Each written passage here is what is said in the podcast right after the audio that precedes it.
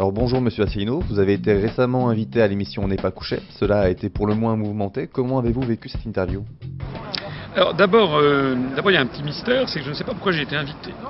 Bah, déjà, euh, j'avais rencontré un proche euh, de Laurent Ruquier depuis de nombreux mois qui m'avait indiqué que je serais invité, puis d'un seul coup, je ne sais pas pourquoi, ça s'est débloqué.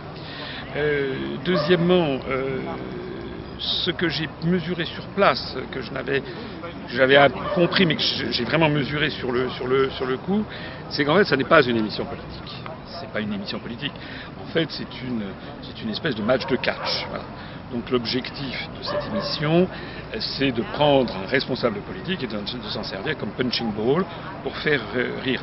Donc à la limite, c'est plutôt, ça se rapprocherait plutôt euh, ce type d'émission, euh, j'allais dire des guignols de l'info, euh, que d'une émission politique approfondie, comme pouvait l'être dans les années 80 l'émission Une heure de vérité, où là vous aviez pendant une heure des questions de fond qui concernaient un responsable politique, les analyses qu'il faisait, le programme qu'il proposait aux Français. Là, c'est pas du tout de ça qu'il s'agit. Vous attendiez-vous à un tel traitement alors je m'attendais effectivement à ce que les questions soient, vicieuses, ou du moins soient, faites pour essayer de me mettre en colère. Euh, j'ai eu une vraie déception, euh, je ne le cache pas, c'est que euh, on m'avait dit que ça serait enregistré dans les conditions du direct, ce qui est exact, ça a été enregistré dans les conditions du direct. En revanche, ce que l'on ne m'avait pas dit, c'est que ça ne serait pas diffusé dans les conditions du direct. C'est-à-dire qu'en réalité, il y a 19 minutes qui ont été coupées sur une émission de 40 minutes. Ça veut donc dire que la majorité, il y a plus de 50% de ce que j'ai dit qui a été coupé.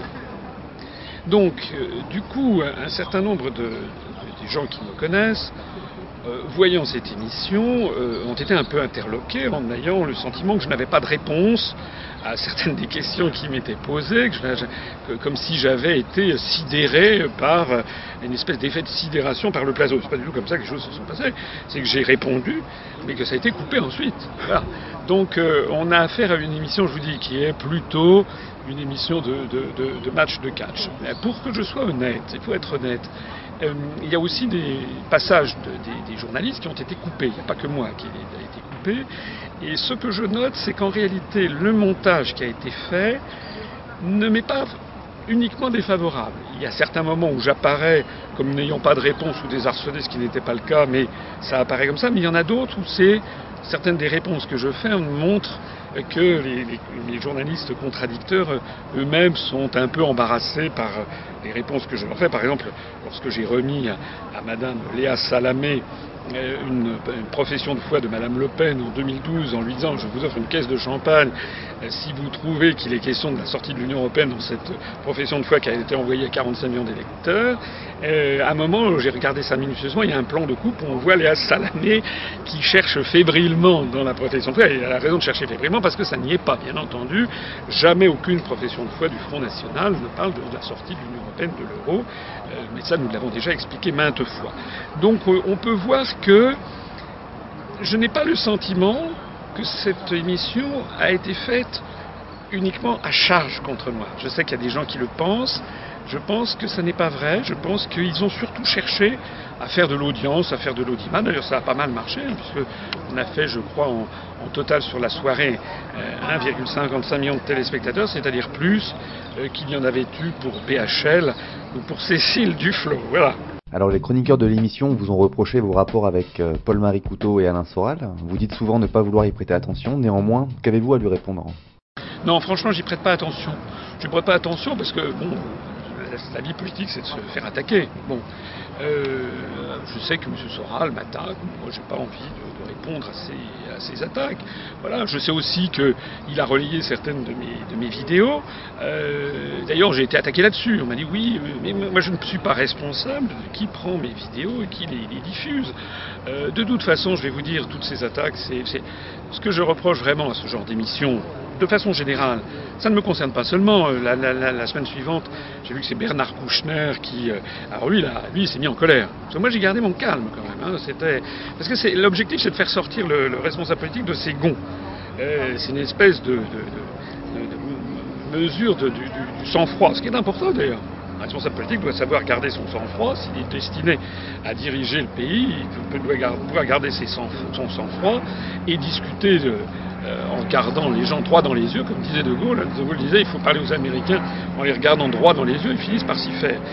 Pas seulement aux Américains d'ailleurs, je pense qu'un responsable politique, c'est quelqu'un qui doit avoir beaucoup de sang-froid. Quelqu'un comme Vladimir Poutine, par exemple, que l'on aime, que l'on n'aime pas, est quelqu'un qui a beaucoup de sang-froid. Euh, donc je reviens à vos questions. Euh, oui, il y a eu Paul-Marie Couteau, tout ça, mais c'est pour faire des amalgames nuls. C'est nul. Euh, Paul-Marie Couteau, on, veut faire, me dit oui, c'est un proche de, Madame Le Pen. D'ailleurs, je crois qu'elle l'a, viré sans ménagement euh, récemment. Et Monsieur Paul-Marie Couteau, enfin, euh, c'est comme les saumons, vous savez, il, a remonté tous les courants. il a été au parti, il a été chez Chevènement, il a été membre fondateur de Attaque ne dit pas aux responsables d'attaque que ce sont des gens d'extrême droite, on leur envoie pas Paul-Marie Couteau dans les, dans, les, dans les gencives. Pourquoi ça? Pourquoi on le dit Moi, moi d'ailleurs, je connais très peu Paul-Marie Couteau, je le connais un petit peu, oui. J'ai été pendant quelques mois dans le mouvement qu'il avait créé, qui s'appelait le RIF, et puis après ça, il est allé, il est allé euh, se perdre dans les, dans le, dans, le, Front National, libre à lui. Tout ça, ça voulait, si vous voulez, ce qui est navrant, c'est que dans cette émission, comme d'ailleurs dans la plupart des émissions, comme dans les jours, il y a eu, il y a eu un service après-vente, si j'ose dire, qui a été fait par cette officine qui s'appelle Conspiracy Watch, M. Rudi Reichstadt, avec Caroline Fourest, donc toutes ces personnes qui sont là, c'est une petite Gestapo de la pensée, ils sont détestés par la France entière, hein. ils ne s'en rendent pas compte, mais la France entière les déteste. ils croient que les manipulations des années 80 vont encore marcher. Donc en permanence, nous taxent d'extrême droite, etc. Parce que j'ai été, vous auriez pu citer Serge Ayoub, j'ai été dans un bistrot était, dont le gérant était Serge Ayoub. J'ai fait une, une conférence sur 280 dans ce bistrot. Aussitôt, on en dit, j'ai vu dans je ne sais pas quel quel, torchon, j'étais un proche de Serge Ayoub. Je ne suis ni proche ni pas proche de Serge Ayoub, c'est quelqu'un qui dirigeait un, bistrot dans lequel je suis allé. Euh, personne ne dit que j'ai été euh, faire une conférence à Lens devant le Parti pour un renouveau communiste français. Personne ne dit que j'ai parlé devant l'Association des amis du monde diplomatique, qui est située quand même très à gauche, à Nice, une fois à Paris à deux reprises. Personne ne dit que j'ai fait des conférences à l'école polytechnique, dans des écoles de commerce à Lyon, à Marseille, dans une université à, la fac euh, de, Compiègne, de Rouen, à l'Institut d'études politiques à Aix-en-Provence, à Strasbourg, à Rennes, euh, que je parle dans des nombreuses radios de périphériques, enfin de la bande FM, pardon, euh, qui sont des radios Peur FM, Tropique FM, Radio Africa numéro 1, etc. Donc tout ça est un procès misérable. Alors la calomnie, c'est très bien la calomnie, à condition que ça soit fondé sur quelque chose de vrai. Ce n'est pas de la calomnie, à ce moment-là, c'est de la médisance. À ce moment-là, on peut dire, effectivement, mais dire que je serais quelqu'un d'extrême droite, que l'UPR serait un mouvement d'extrême droite, le problème auquel se heurtent les gens qui essaient de faire courir ce, genre de canard, ce sont des corbeaux, hein, euh, c'est que ça ne correspond en rien, ni à mes analyses, ni à nos propositions, ni à la personnalité que je suis, ni aux actions que nous menons, ni à la sociologie de nos adhérents. Et donc, en réalité, ce qui se passe, c'est que c'est une, en fait, il nous, sert, une rend service. Parce qu'il y a des dizaines de milliers de gens qui savent, nous suivent, regardent mes conférences, et quand ils voient ça, ça les décrédibilise complètement. On mesure un, arbre à ses fruits. Depuis le passage euh, chez Ruquier, puis les quelques attaques auxquelles on a eu droit sur euh, le plus du nouvel observateur et arrêt sur image. D'ailleurs, nous avons fait, euh, on a déjà obtenu la publication d'un droit de réponse à arrêt sur image qui a été beaucoup apprécié. Bien depuis ce moment-là, nous avons euh, enregistré maintenant, je crois, 160 adhésions supplémentaires et quelque chose comme 1500 ou 1800 j'aime de plus sur notre page Facebook. Donc, en définitive, et c'est pour ça que personnellement, euh, moi je remercie euh, Laurent Ruquier de m'avoir invité, parce que cette émission ne m'a pas présenté pour ce que j'étais, c'est un match de catch, mais je pense que finalement et au bout du compte, je ne m'en suis pas si mal sorti par rapport aux autres, et je vois que finalement, ben, ça nous a fait connaître, et c'est quand même ça l'important et l'essentiel. Après ça, les Français sont suffisamment intelligents, vous savez. D'ailleurs, ce qui fait, ce qui fait notre succès, c'est ce qui fait le succès d'Agence Info Libre. C'est vrai, c'est-à-dire qu'il y a de plus en plus de Français qui se prennent en charge, on en ras-le-bol d'entendre les, infos qu'ils entendent à la télé ou à la radio et qui vont sur Internet. C'est pour ça que ça fait notre succès collectif, c'est que de plus en plus, il y a une fuite des gens, les gens fuient le mensonge et recherchent la vérité. Pensez-vous que l'Occident interfère dans la crise ukrainienne? Et si oui, comment? Oui, c'est évident, euh, il n'y a même pas de question à poser. Euh, on le sait de façon certaine, puisque euh, une conversation téléphonique a été interceptée par les services de renseignement russes. Vous vous rappelez, au début de cette année, entre Madame Victoria Nuland, qui est la secrétaire adjointe d'État aux États-Unis, donc l'adjointe de John Kerry, et l'ambassadeur des États-Unis à Kiev, dans cette conversation euh, qui a été divulguée, euh, dont on a parlé un petit peu en Europe, parce qu'à un moment elle disait fuck the EU, ce qui veut dire que, l'Union européenne aille se faire, euh, se faire foutre, ce qui témoigne au passage d'un langage de chartière, mais ça c'était la partie émergée de, l'iceberg. C'était finalement pas très important. On sait très bien que les États-Unis n'en ont rien à faire de l'Union européenne. C'est d'ailleurs eux-mêmes qui la, pilotent. En revanche, ce qui était vraiment la vraie information, c'est que Mme Neuland donnait à, l'ambassadeur américain à Kiev les instructions sur qui les États-Unis voulaient accéder, voir accéder au pouvoir, notamment Arseny Yatsenyuk qui a été choisi comme étant le Premier ministre, ce qui d'ailleurs a été le cas et qui il fallait, un petit peu écarter, donc euh, notamment Oleg Yaknibok, vous savez, euh, ces personnes. Donc en réalité, il s'agit vraiment d'un complot euh, c'est bien le cas de le dire, qui a été organisé par les États-Unis. Alors par ailleurs, ça c'est sûr et certain, puisque Mme Neuland a elle-même reconnu la réalité de cette conversation téléphonique captée et, interceptée par les services russes. Par ailleurs, euh, il y a énormément d'informations qui circulent sur euh, le, financement, euh, même éventuellement des, mercenaires qui auraient été financés par les États-Unis d'Amérique ou certains de leurs alliés pour intervenir dans le processus en Ukraine. J'en profite d'ailleurs au, passage pour souligner cette chose tout à fait extraordinaire euh, qu'est l'affaire de, l'avion de la Malaisiane, le vol Malaisiane 17, euh, qui s'est euh, désintégré sur l'est de l'Ukraine. Le président Obama, président des États-Unis, a dit euh, les restes étaient encore fumants de l'avion et malheureusement avec les, plus de 250 morts qu'il y avait à bord, le président des États-Unis avait tout de suite incriminé euh, les, séparatistes euh, pro-russes de, la partie orientale de, l'Ukraine en disant qu'ils avaient été armés par la Russie. Cette affaire s'est euh, passée euh, donc, euh, au début de, l'été.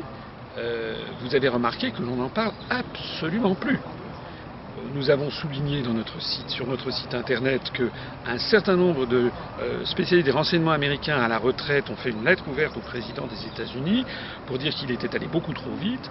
Il y a énormément de choses qui circulent sur internet sur le fait que très probablement euh, euh, cet, avion de la Malaisienne a été abattu non pas euh, par un missile, mais par des quantités de projectiles. C'est d'ailleurs le premier résultat sur lequel a débouché l'enquête internationale à partir des, boîtes, des boîtes dites noires qu'ils ont en fait orange. L'avion a reçu des quantités, des quantités de petits projectiles, ce qui accrédite beaucoup plus l'hypothèse avancée par la partie russe dans la semaine qui a suivi, selon laquelle cet avion aurait été en fait euh, abattu par un, avion euh, euh, ukrainien qui l'aurait abattu. Alors on ne sait pas encore de quoi l'avenir est, fait sur cette affaire. Ce que je note en tout cas, c'est que les boîtes noires ont été retrouvées dix jours après cet, avion, après que cet avion se, fut écrasé. normalement, dans des affaires de cette nature, euh, le contenu des conversations est rendu public dix jours après. Maintenant, ça fait trois mois euh, et tout le monde a l'air de s'accommoder de cette situation. Euh, c'est absolument ahurissant de voir le silence des médias occidentaux. On a chauffé à blanc l'opinion publique occidentale sur cette affaire. Maintenant, on n'en parle absolument plus. Tout ceci accrédite quand même l'hypothèse qu'il y a derrière un très grand malaise des, Occidentaux euh, sur cette question de, l'avion de la Malaisienne, ce qui donc renforce l'hypothèse aussi que toutes les informations concernant l'Ukraine sont biaisées, celles qui sont données en tout cas euh, sur les médias, les grands médias d'information français et occidentaux. Quel sera selon vous à long terme l'impact de cette crise sur l'Europe D'abord, je ne sais pas exactement, je ne suis pas un devin, euh, euh, il est possible que cette affaire dure et dure et dure, que ce soit une espèce de conflit de basse intensité, comme on dit maintenant, puisque les États-Unis d'Amérique essayent de, comment dire, euh, de, pulvériser les États-nations, d'en faire des foyers de purulence, avec l'absence de pouvoir étatique. On le voit, qu'est-ce qu'ils ont fait en Afghanistan, en Somalie, au Soudan, Soudan du Sud, en Libye, en Irak, en Syrie, maintenant en Ukraine, c'est-à-dire que des pays qui n'étaient pas des démocraties, ça s'est toujours entendu. Enfin, il faudrait voir qui sont les démocraties en Occident et, quels sont les pays, comme par exemple l'Arabie saoudite ou le royaume du Bahreïn, dont on ne parle jamais parce que ce sont des fous soutiens fidèles des États-Unis d'Amérique qui ne sont pas plus démocratiques que les autres. Ils sont même plutôt, plutôt moins. On s'indigne par exemple des décapitations qui ont eu lieu, qui sont épouvantables de, quelques occidentaux, mais personne ne parle des décapitations qui ont lieu à, tour de bras, si, j'ose employer de l'humour noir, en Arabie Saoudite, dont personne jamais ne parle, parce que c'est un des plus fidèles alliés des États-Unis, les États-Unis ayant des dizaines de milliers de, soldats. Pour en revenir à votre question, ce que je pense, c'est qu'il est possible euh, que l'Ukraine se transforme un peu comme le Soudan du Sud ou bien l'Irak ou bien, la, ou bien la Libye, ou bien la Syrie, c'est-à-dire des escarmouches perpétuelles, une espèce de nécrose de l'État qui permet d'ailleurs à toutes les mafias, à tous les escrocs euh, de gagner le maximum d'argent. À plus long terme, personnellement, je pense que les États-Unis en ce moment et leurs domestiques, qui sont les, États de l'Union européenne, euh, vont trop loin. On sent qu'il y a quelque chose qui désormais devient fou, devient déraisonnable. Ça me fait penser à la fin de l'Union soviétique. Vous savez, à la fin de l'Union soviétique, l'Union soviétique avait marqué beaucoup de points dans les années 60, dans les années 70, et puis à la fin c'était trop. C'est-à-dire que d'un seul coup, il y avait tellement de problèmes intérieurs qu'ils cherchaient en permanence des exutoires à l'extérieur, par exemple l'invasion de l'Afghanistan en 1979, qui fut l'invasion de trop pour l'URSS. Et moi je me demande si cette affaire ukrainienne ne va pas être en fait le point de trop dans lequel se sont lancés les États-Unis d'Amérique et l'Europe. Parce que le problème qui se pose derrière, c'est le problème des relations avec la Russie. Or, actuellement, euh, l'embargo décidé par l'Union européenne à l'égard de la Russie, les sanctions, les contre-sanctions qui ont été adoptées par la Russie, notamment en matière agricole, euh, sont en train, sont en passe d'avoir un impact considérable notamment sur l'agriculture euh, française.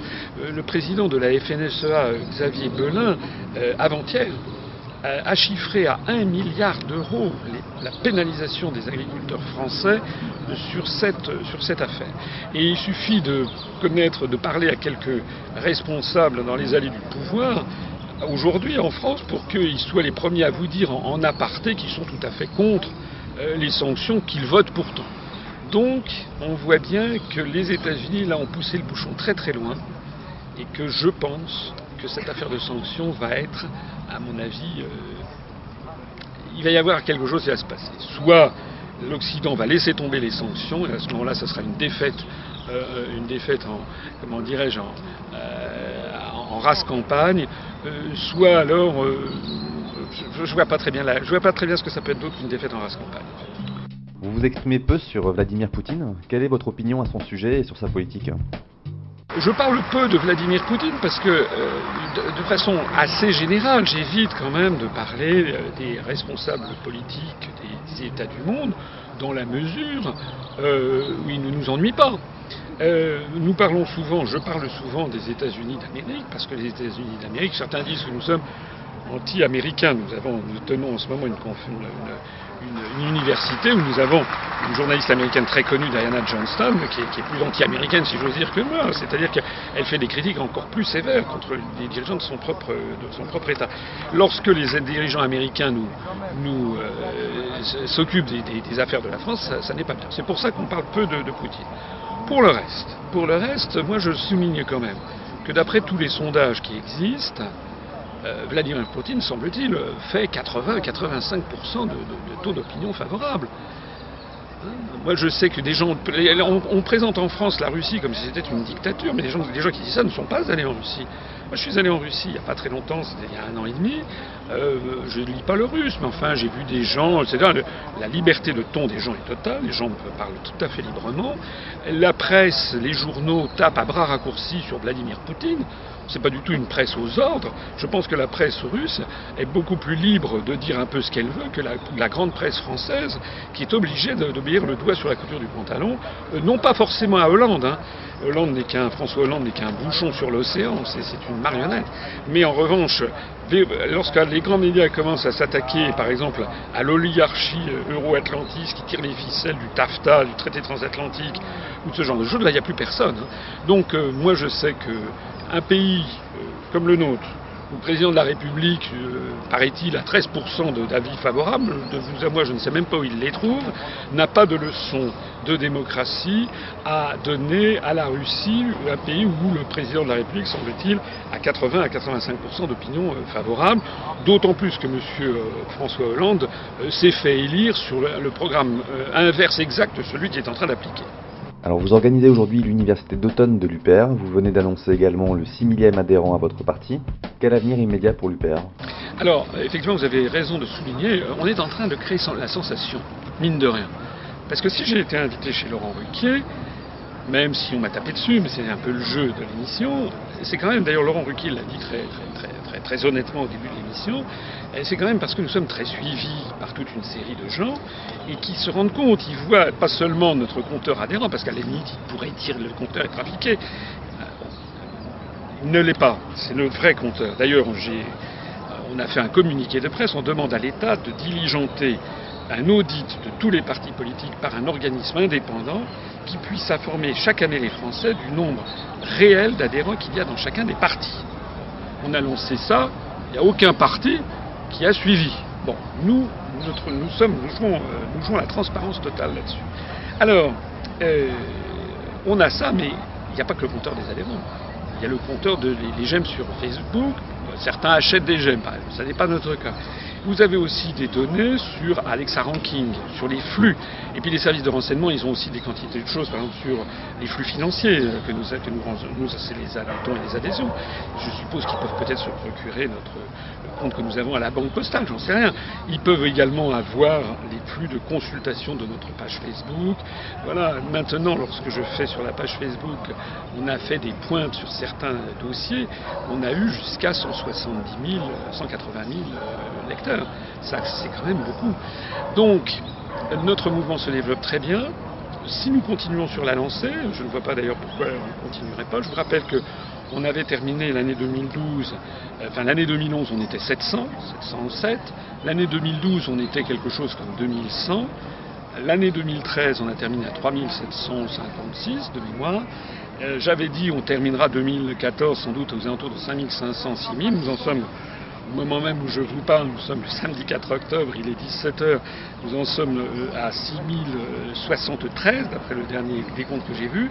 Euh, ça veut donc dire que nos prévisions pour 2014 sont dépassées tout à fait différent des prévisions de taux de croissance du gouvernement. Hein.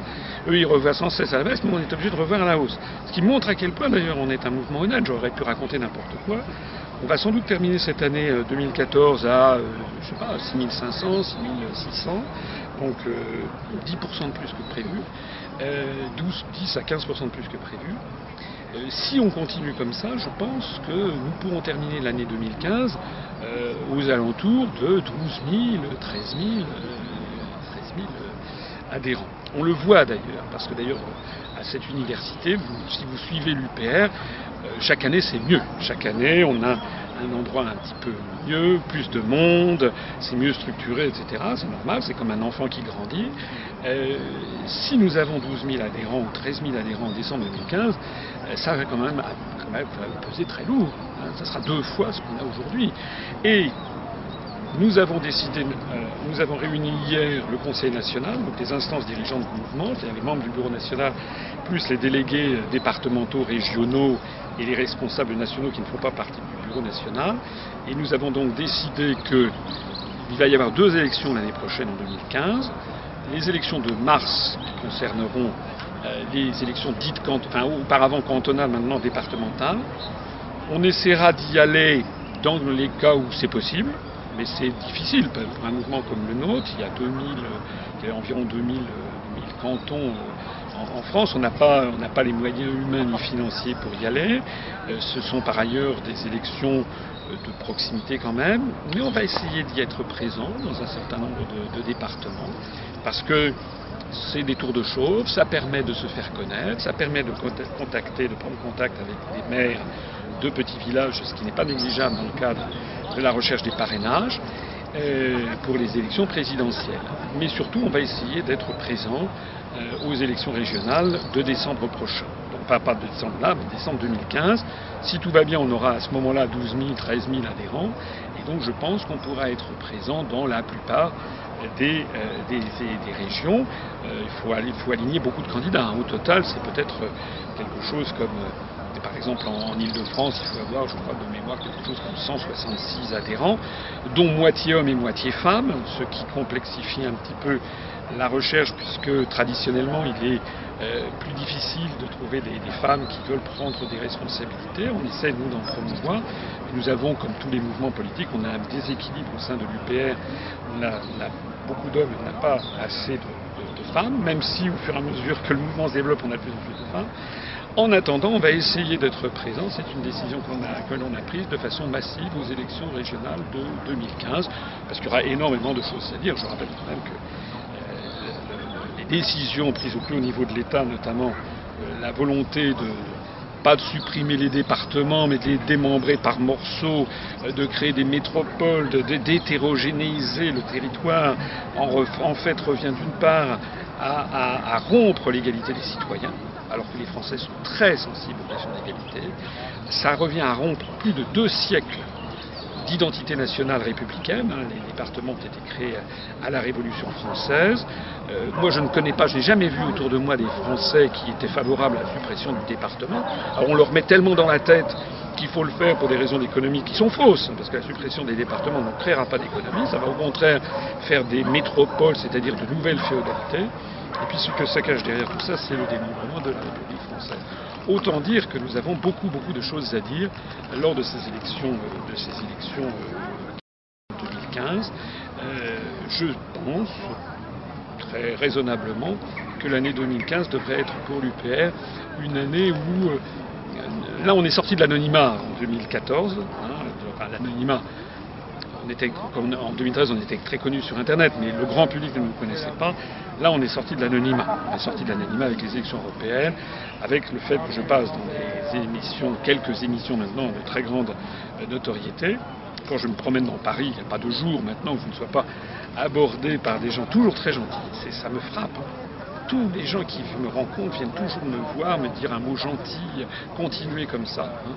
Moi, à la différence des, de, certains autres partis, je ne me balade pas avec quatre ou cinq gardes du corps avec des, des, Rottweiler en laisse. Euh, les gens sont très gentils, on a énormément de, soutien qui se manifeste. Je suis vraiment, enfin, je, veux être, euh, comment dirais-je, je ne veux pas en faire trop, mais franchement, il y a de quoi avoir vraiment le sourire lors de ces, cette université de 2014 parce que nous sommes sur une tendance qui est euh, réellement extrêmement satisfaisante. Euh, c'est pas pour rien d'ailleurs que, pas plus tard que hier, j'ai eu un, débat euh, au sommet de l'élevage à Clermont-Ferrand avec euh, M. Brissortefeu sur l'avenir de l'agriculture. C'est un débat qui a été proposé par TV Agré, parce qu'ils voient que nous perçons aussi dans le monde agricole. ils, ont, ils, me connaissent, ils m'avaient invité j'avais participé au salon, euh, salon de l'agriculture à, Paris, j'avais débattu avec Xavier Belin de la FNSEA, il y avait eu énormément de gens qui avaient regardé l'émission. Donc là, ils m'ont réinvité, et eh bien j'ai donc débattu avec, euh, avec Brice Hortefeux. Je laisse, je laisse vos, auditeurs aller regarder ce débat, et puis ils me diront ce qu'ils en auront pensé. je n'ai pas le sentiment, en tout cas, d'avoir fait piètre figure vis-à-vis de M. Hortefeux. J'ai au contraire eu le sentiment que M. Hortefeux fait partie euh, de toute une classe, classe politique, UMP, Modem, UDI, PS, qui est en train de, perdre pied, de se couper complètement des réalités. Il ressort toujours les mêmes inepties sur la construction européenne, l'Europe c'est la paix. Euh, on le voit d'ailleurs, quand on voit à quel point on est en train d'être entré à la guerre contre la Russie, on nous dit l'Europe c'est la paix, on ne peut pas faire autrement. Ils n'ont rien. Et donc vous verrez dans cette vidéo que j'ai quand même euh, j'ai fait du rentre dedans, j'ai dit un certain nombre, même si ça ne dure que 26 minutes, j'ai dit quand même pas mal de, choses comme d'habitude, il n'y a aucune réponse face à, nos, analyses et à nos propositions. C'est ça qui signe le succès à venir. Monsieur Asselineau, merci. Merci beaucoup.